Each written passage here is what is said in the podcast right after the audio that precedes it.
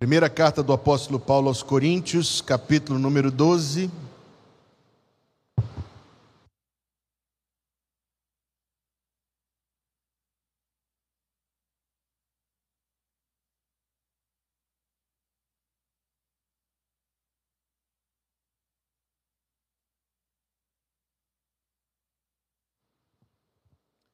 Versículo número 31. Coloque-se em pé e nós vamos ler 1 Coríntios 12, 31.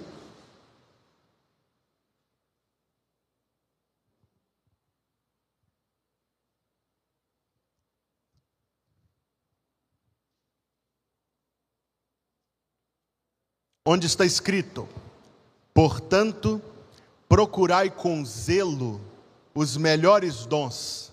Quero esta, este trecho do versículo 31. Portanto, procurai com zelo os melhores dons. Diga comigo. Portanto, procurai com zelo os melhores dons. E o povo de Deus diz: Amém. Você pode se assentar.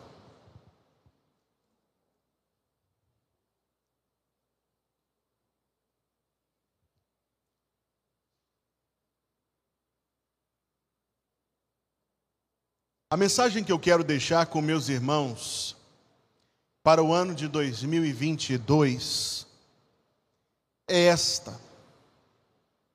Nestas palavras, portanto, procurai com zelo os melhores dons. Acho que caiu algo aqui. E eu quero refletir com os irmãos alguns significados que esta expressão do apóstolo Paulo ganha na reflexão de cada um de nós e na prática, colocando, na verdade, em ação isto que o texto nos orienta quando nos diz mais uma vez: portanto, procurai com zelo os melhores dons. Alguém comparou os dons espirituais da seguinte forma, e eu achei inteligente isto: semelhante a cavar um buraco. Se você tiver de cavar um buraco com suas próprias mãos, você vai descobrir que é uma tarefa cansativa, árdua, você vai ficar com as mãos machucadas em pouco tempo e não vai conseguir cavar um grande buraco. Certo? Se você tiver uma pá, você vai conseguir cavar um buraco um tanto quanto maior e mais profundo, mas ainda assim vai requerer um certo trabalho que só quem está acostumado mesmo consegue fazer. Mas se você tiver uma escavadeira daquelas poderosíssimas, você basta mover a sua mão gentilmente e a máquina faz o trabalho sem tanto ou quase nenhum esforço da sua parte.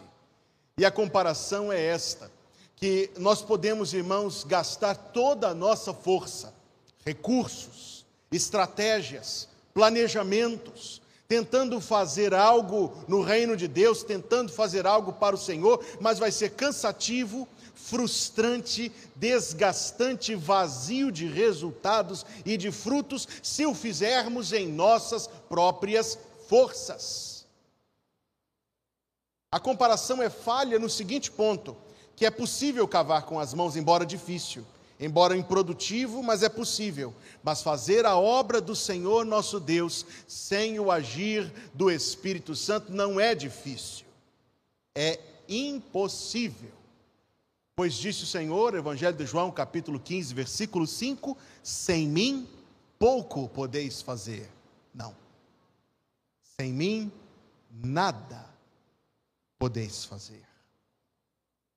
A definição correta, portanto, de dons espirituais, e nós precisamos da definição correta para entender o versículo. A definição correta de dons espirituais é a atuação do Espírito Santo em conjunto conosco, provendo aquilo que é que está além do nosso alcance, para que nós façamos a obra do Senhor, promovendo a edificação da igreja promovendo a edificação da igreja. Admitindo, meus irmãos, que eu não estudei o assunto satisfatoriamente, eu quero dizer isso de antemão, porque o que expressarei aqui é uma opinião pessoal que eu posso muito bem vir a corrigir aqui diante dos irmãos em outro momento. Mas quando eu estudo os textos de Romanos 12, 1 Coríntios 12 e Efésios 4, que, que tratam dos dons espirituais, chama a minha atenção que as listas não são iguais. Os mesmos dons não estão presentes em, nas, nas três listas. O que me fez conceber uma teoria pessoal de que dons não são uma coisa fechada e fixa. De que dons, na verdade, podem ser supridos por Deus variadamente, de acordo com a necessidade da igreja e de acordo com a necessidade da pregação do Evangelho, da proclamação do nome de Jesus Cristo, da edificação dos santos. Isto Cheguei a este pensamento, primeiro a partir de, da, da minha insatisfação com as listas, com os livros, com as palestras que já ouvi a respeito de dons espirituais. Sempre usando técnicas de recursos humanos, de estudo de personalidade, de perfil, de N coisas, e isso esquece, deixa de lado o que os dons espirituais são: o agir do bendito Espírito de Deus através das nossas vidas. Certamente que um tem uma propensão natural para isto, outro tem um talento naquilo, mas nós não devemos nos confundir neste respeito, irmãos. Dons espirituais é aquilo que é reservado, circunscrito aos crentes. Por exemplo, música não é um dom espiritual. Se fosse, não haveria Djavan, porque Djavan não é crente. Se fosse, não haveria. Bem, complete aí a lista você. Pois eles não são salvos. Como eles teriam dons do Espírito? Não tem. Dons do Espírito são circunscritos aos salvos, são circunscritos aos nascidos de novo, aos batizados no Espírito Santo. Dons, eu quero afirmar isso mais uma vez, são a forma como o Espírito Santo trabalha por meio de nós para que a igreja seja edificada, para que a palavra de Deus seja transmitida com clareza e produza efeito, resultado no corpo de Cristo.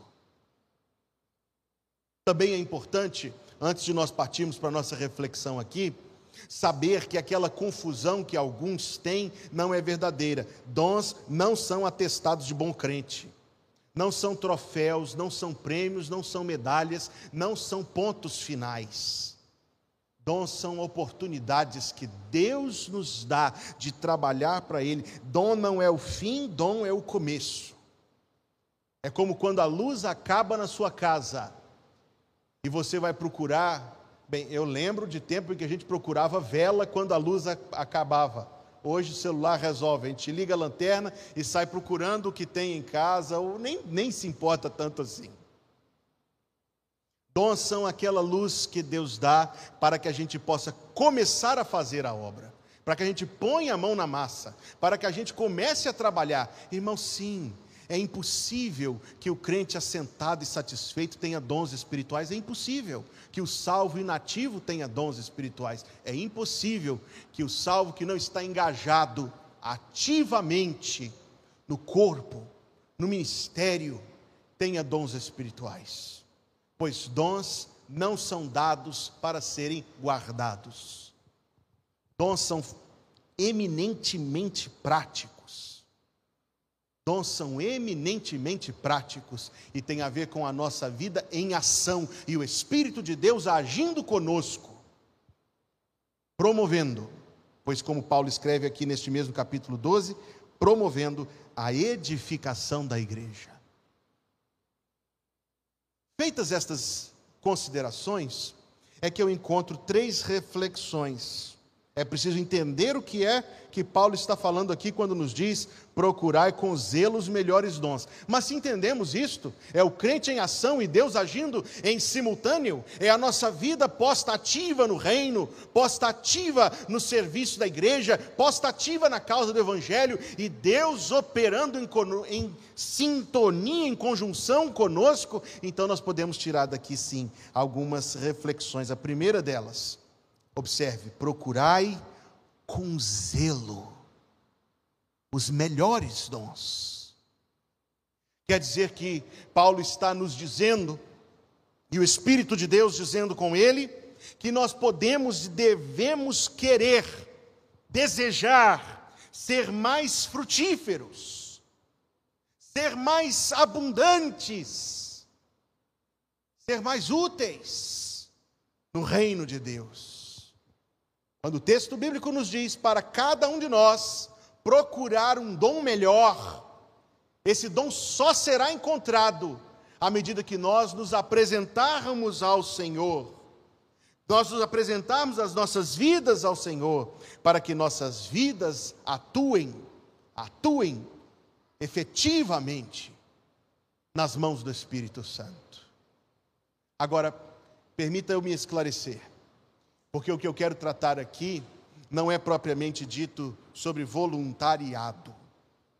Não é tão difícil assim, ou pelo menos não deveria ser, persuadir alguém a oferecer um ou dois domingos por mês para atuar em uma ou outra função.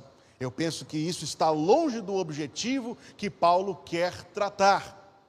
Paulo está tratando com nossa mentalidade. Paulo está tratando com o nosso coração. É necessário, irmãos, que pela graça de Deus nós chegamos a, nós venhamos a crescer a ponto de compreender a cada um de nós como servos, servos, servos, servos de Deus. Meu pastor lá em Belo Horizonte, quando eu ainda era jovem, adolescente na igreja, trouxe uma vez uma mensagem que vive na minha memória. Ele disse: "Irmãos, eu quero dizer aqui do púlpito". Ele disse: nós não precisamos de voluntários para ministério nenhum, para nem nada, nada, nada na igreja. Nós não precisamos de voluntários para nada.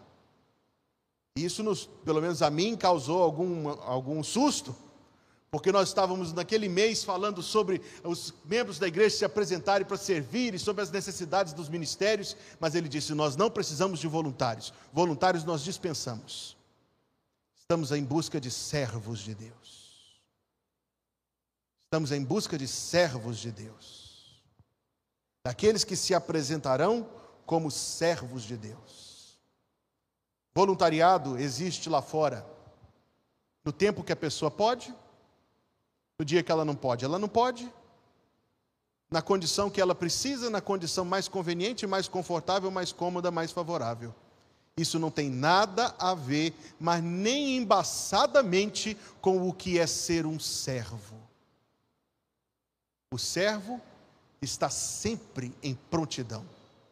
O servo está sempre ao dispor. O servo, ao servo, é vedado o direito de negar. Que tipo de servo é o servo que diz não para o seu senhor? Então, quando Paulo está falando aqui, procurai com zelo os melhores dons, ele está provocando a mim e a você e aos leitores coríntios, evidentemente originais, a uma reflexão sobre a forma como nós vemos a nós mesmos no reino de Deus. Não é questão de apresentar um ou dois domingos por mês, é questão de ver a si mesmo como servo de Deus. A mensagem do meu pastor lá de Belo Horizonte que eu citei, causou tanto impacto em mim, vive tão vivamente na minha memória, que anos depois eu fui pregar numa, em conferências numa igreja lá no interior de Minas, e, e parte da programação incluía um dia de comunhão no sítio. E lá estávamos desfrutando daquilo, eu e minha esposa, conversando com os irmãos e toda aquela alegria. Quando em determinado momento eu estava sentado lá numa varanda e um irmão, membro daquela igreja, aproximou-se de mim e apresentou as suas queixas lá, a sua insatisfação com isso, a sua insatisfação com aquilo, a sua queixa a respeito disso, a respeito daquilo, e disse: E eu, pastor, já estou pronto, vou entregar todos os meus cargos na virada do ano. Eu disse para ele: Não vai, não, irmão, mas não vai de jeito nenhum, em nome de Jesus, não vai, porque o irmão é servo de Deus Servo não escolhe onde serve, servo não escolhe até quando serve, servo não escolhe, servo não tem escolha.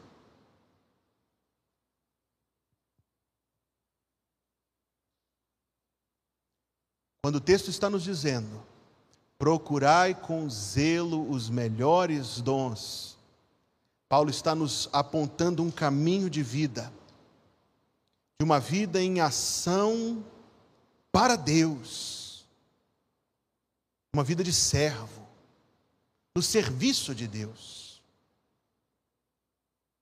E ao lançarmos a nossa vida nesse caminho, descobriremos o agir de Deus por meio de nós.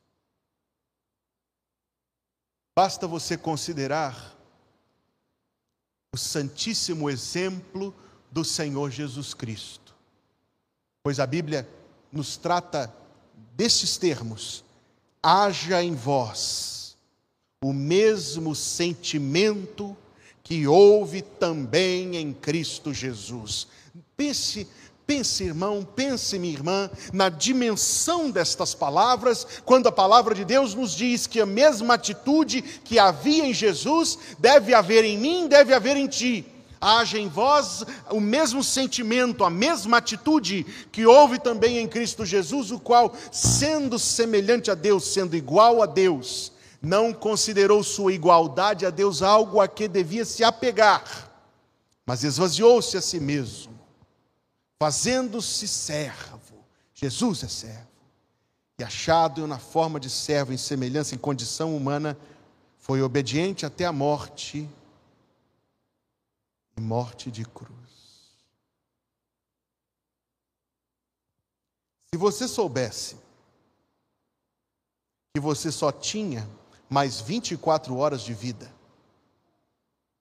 se você soubesse que amanhã, por estas horas, você já teria ido e que você só tinha mais uma volta no relógio, o que você faria? Alguém responde: Eu ia ficar com meus filhos, com minha esposa, com os meus pais. É a resposta mais pronta que nós temos para dar. Outro dirá: Eu ia gastar tudo que eu tenho guardado. Outro dirá: Eu ia comer até a vida acabar. Outro dirá: Eu ia assistir os filmes que eu mais gosto, ouvir as músicas que eu mais gosto. Outro dirá: Eu finalmente ia criar coragem de pular de paraquedas ou de asa delta, ou do que for. O Senhor Jesus sabia que ele só tinha mais um dia de vida. E reuniu os seus discípulos e lavou os pés deles. Ele sabia que ele só tinha mais um dia de vida. E ele disse antes, quando os reuniu naquele cenáculo, disse: Desejei ansiosamente comer esta Páscoa convosco. O Senhor Jesus sabia que só tinha mais um dia de vida. E o que ele fez? Lavou os pés dos discípulos.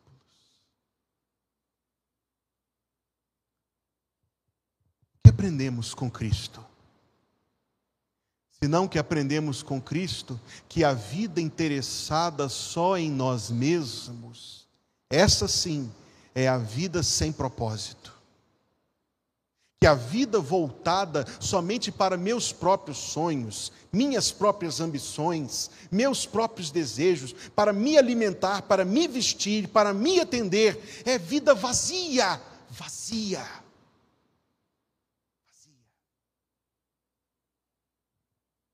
Aprendemos com o exemplo de nosso Salvador e Senhor a colocar a nossa vida nas mãos de Deus, a viver a nossa vida para Deus, a viver a nossa vida para os propósitos de Deus. E quem faz isso, irmãos? Quem segue o exemplo de nosso bendito Salvador é este que se põe no caminho que Paulo aponta quando diz: procurai com zelo os melhores dons Dons não serão achados por aqueles que querem viver as suas vidas por si próprios. Estes, sequer dom qualquer terão, nenhum. Estes, satisfeitos do seu sedentarismo espiritual, não fruirão nem o menor, quanto menos os melhores dons. Estão reservados os melhores dons para os crentes que entendem o propósito soberano e gracioso de Deus para as suas vidas. Estão reservados os melhores dons para os crentes que põem as suas vidas no serviço do Senhor e da causa do Senhor e da expansão do nome de Jesus Cristo e na glorificação do nome de Jesus Cristo. Estes bem-aventurados salvos fruirão os melhores dons. Paulo está nos apontando um caminho, uma visão de vida, um estilo de vida um jeito de viver, caracterizado, eu não sei se a palavra é esta, eu não achei no dicionário, eu não sei se a palavra é alteridade, acho que alteridade não atende bem, altruísmo menos ainda. Esse senso de missão, senso de propósito, senso da vontade de Deus sendo cumprida por meio de você. Por meio de você são os que fruirão, são os que fruirão os melhores dons. A segunda reflexão que esse texto me traz, amados, tem a ver com um desejo, e eu falarei um pouco mais sobre isso domingo à noite, Deus o permitindo. Um tipo de desejo que eu creio que vem de Deus. Esse desejo aplica-se a todas as áreas da nossa vida quando esvaziado de egoísmo e de vanglória e de outras coisas pecaminosas. Esvaziado de coisas pecaminosas é um desejo que eu creio que vem de Deus, é o desejo de as coisas melhorarem, é o desejo de crescer, o desejo de avançar, o desejo de ir para frente, o desejo de, de, de perceber avanço, melhora, crescimento, eu penso que esse desejo, esvaziado de vanglória, esvaziado de egoísmo e de tantas, de tantas outras coisas recrimináveis, esse desejo em si vem de Deus. Pois quando o texto me diz, procure com zelo os melhores dons, esse texto me faz olhar para dentro de mim mesmo, com uma humildade e com uma mansidão e com uma sinceridade para reconhecer aquelas áreas, irmãos, em que eu não alcanço o padrão do Senhor, aquelas áreas em que eu não sou tão bom assim, aquelas áreas em que eu preciso melhorar e crescer. Veja, que existe o risco de nós cairmos numa autodepreciação doentia que é a pessoa que ela se despreza em todo. Ela diz: "Ah, eu sou não sei o quê, eu sou o pior que tem, eu sou horrível, eu sou lixo, eu sou a escória do mosquito, do cavalo, do bandido". Não.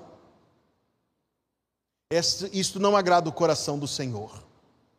Deus antes quer que cada um de nós seja capaz de olhar para dentro de si mesmo com humildade, mansidão, sinceridade, reconhecendo verdadeiramente as áreas em que a gente pode crescer. Eu lembro quando este versículo atingiu meu coração, uns três anos atrás, este versículo que eu estou compartilhando com os irmãos.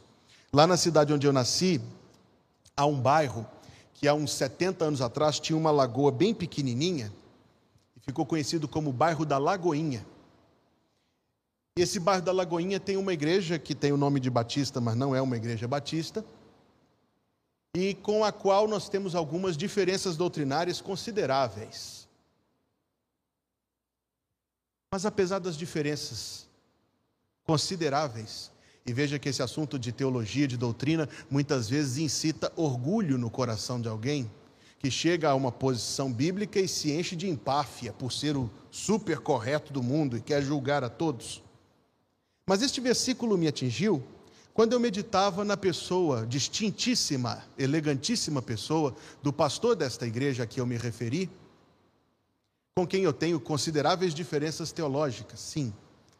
Mas eu comecei a reconhecer vários traços daquele pastor que eu gostaria muito de ser igual a ele. A sua doçura, a sua gentileza, a sua vida de oração, a sua santidade, a sua vida em família, a sua dedicação ao ministério, a sua dedicação à palavra de Deus. Isto foi uma experiência pessoal que eu compartilho aqui com os meus irmãos. Da forma, eu quero dizer novamente, como esse texto veio a mim na minha meditação, na minha comunhão, na minha vida cristã.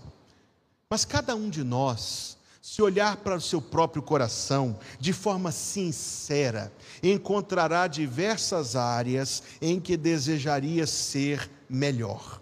E esse desejo de melhorar, eu creio que vem de Deus. Quer ser um melhor marido, irmão?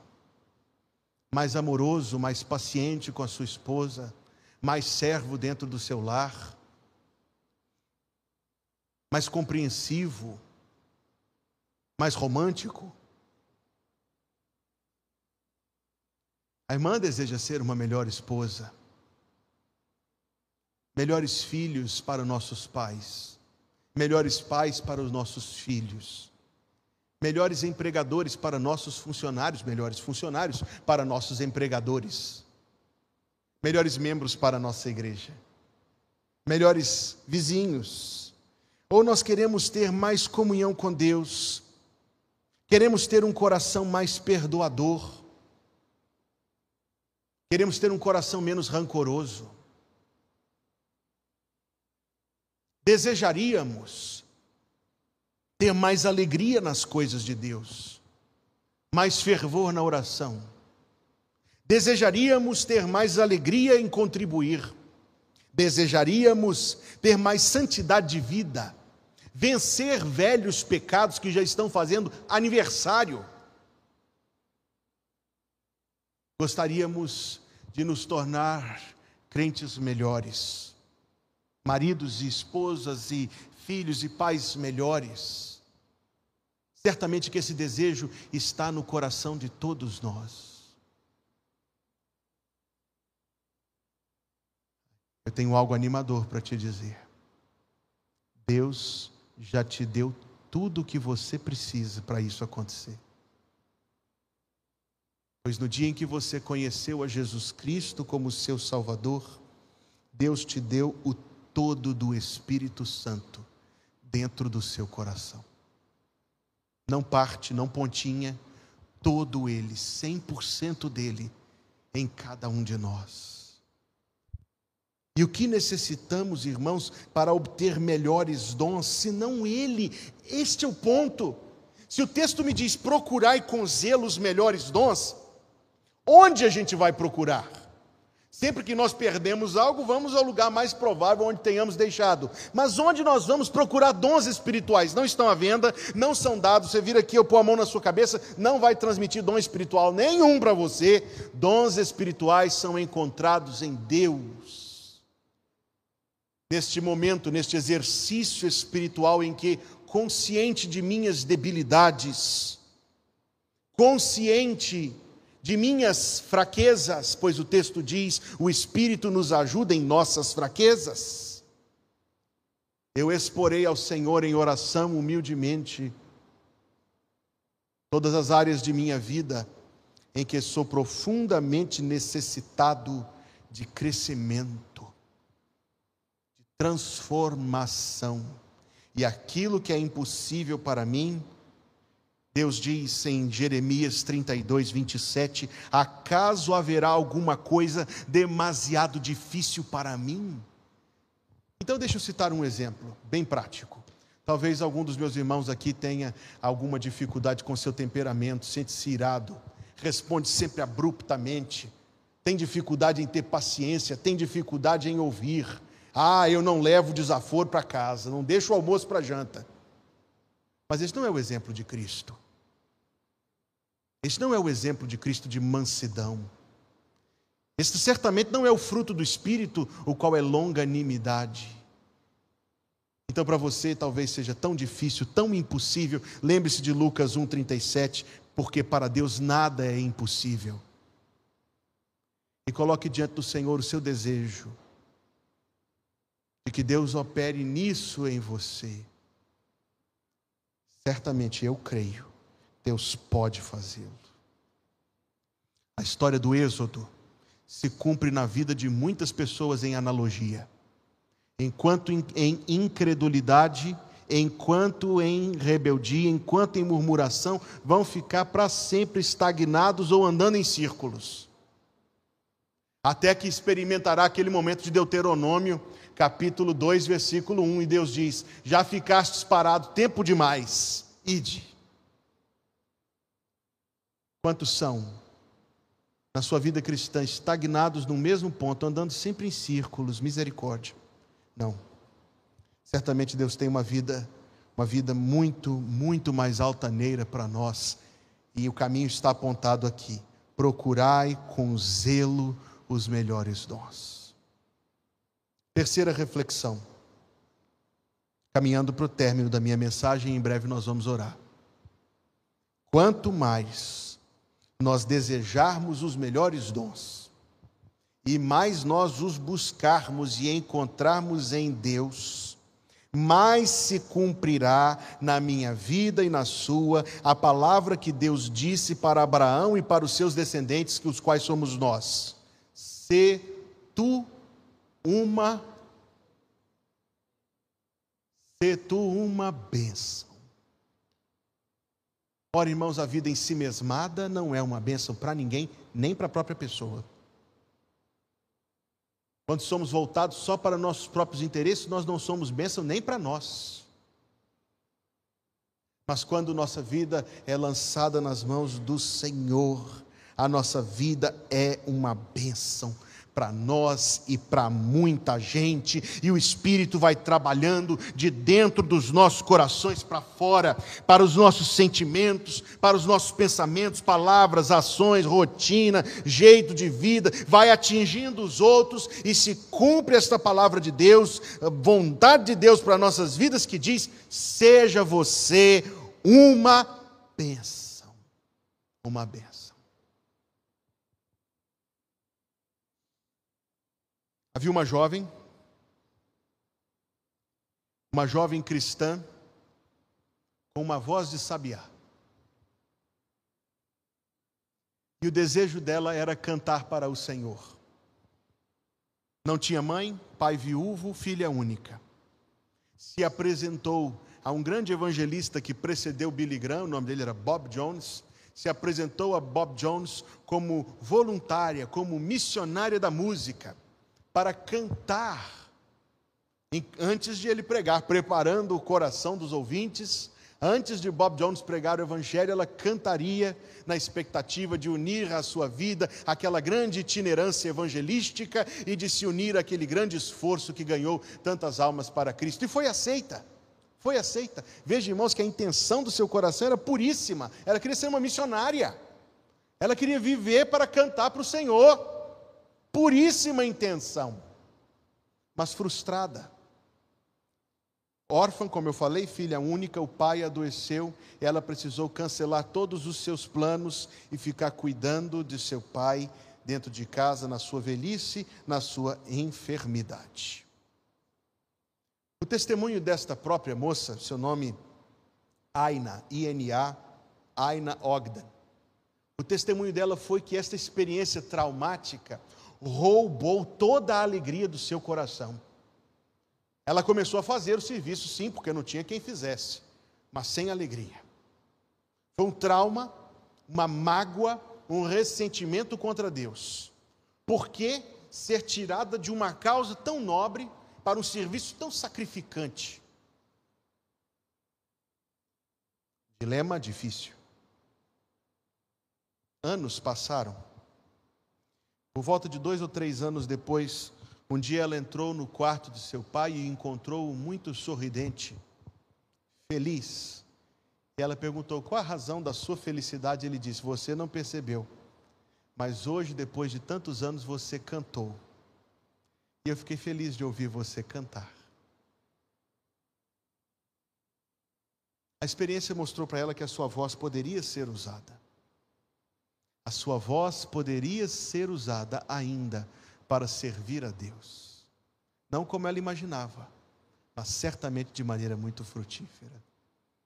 Ela escreveu o poema que se tornou depois em nosso idioma o hino 417 do cantor cristão. O português é um pouco antiquado, eu citarei e depois atualizarei. Não somente para fazer um feito singular, é mister agir com muito ardor. Falei que o português é antiquado. Ele diz assim: não somente para fazer um feito singular, é não espere uma coisa grandiosa. Não somente para fazer uma coisa grandiosa é necessário você empenhar o seu coração. Não somente para fazer um feito singular é mister agir com muito ardor, mas as coisas mais humildes por executar, deves fazê-las com fervor. Por maior que seja o teu esforço a exercer, por mais firme a tua devoção, em redor, ó, quantas almas vivem sem prazer, jazem na negra escuridão. Ó, talvez alguma vida possas alegrar com palavras doces em amor, ou quem sabe algumas almas tristes alcançar com a mensagem do Senhor.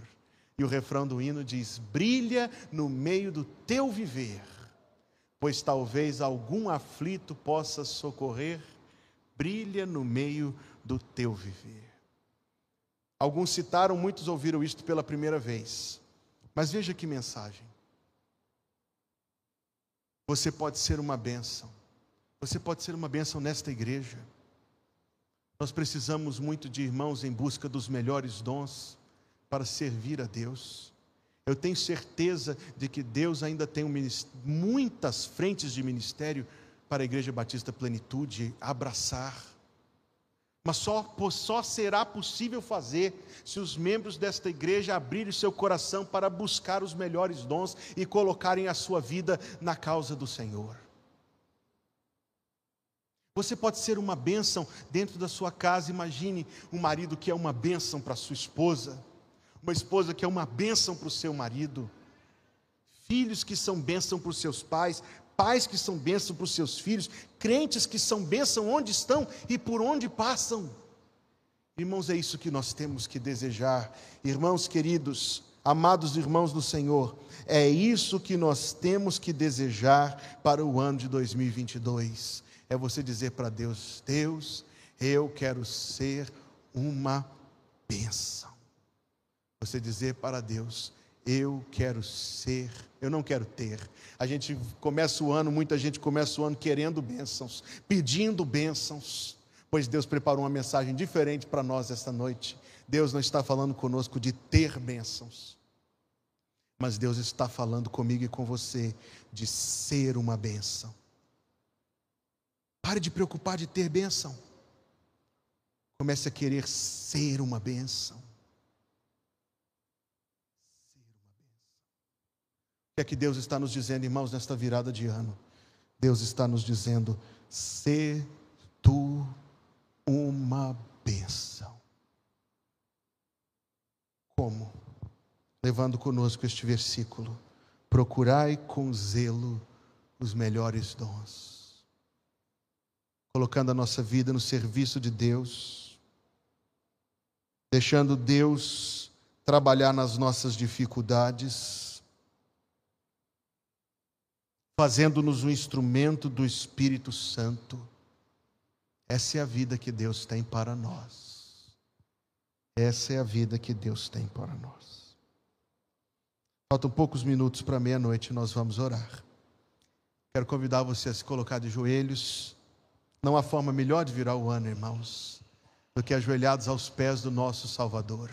Todos os que puderem, vamos nos colocar ajoelhados. Diga para Deus. Os primeiros minutos nós vamos orar em silêncio, depois o pastor vai orar. Então, na sua oração em silêncio, diga para Deus que você quer ser uma bênção. Faça dessa sua oração. Eu quero ser uma bênção, Senhor. Os primeiros minutos em silêncio, depois o pastor vai orar.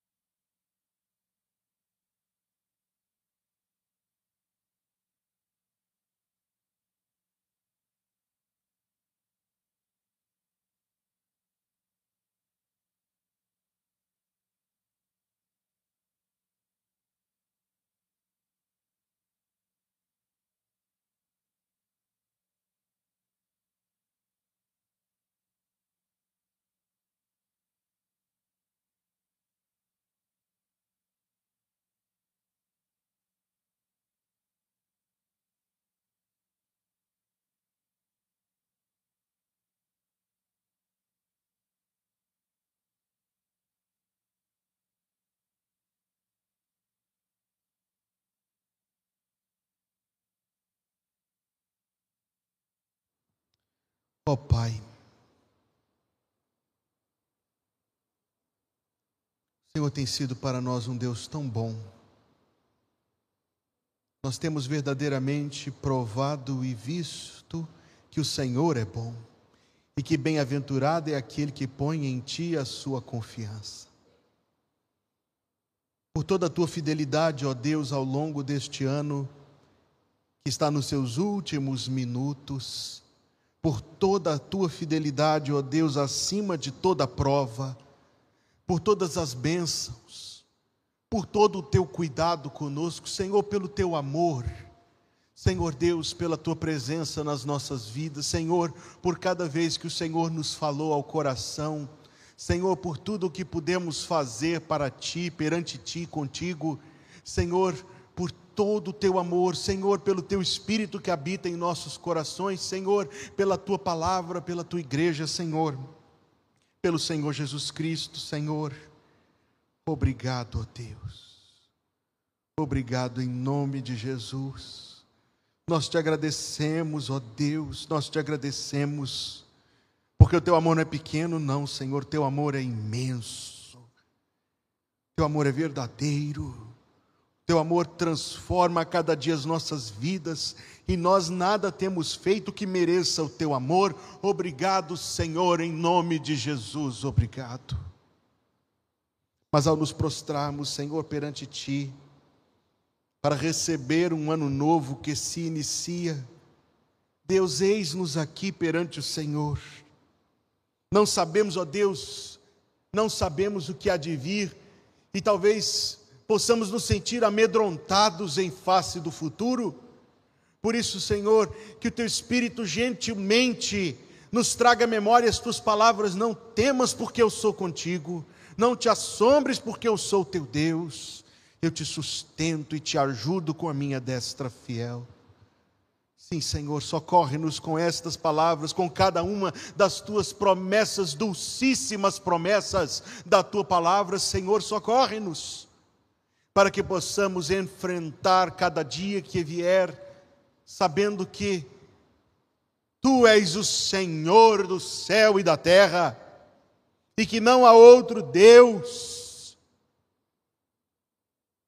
Sim, fortalece-nos a fé, Pai querido, fortalece-nos a fé para caminhar na dependência do Senhor e para confiar no Senhor em cada momento que o ano de 2022 trouxer.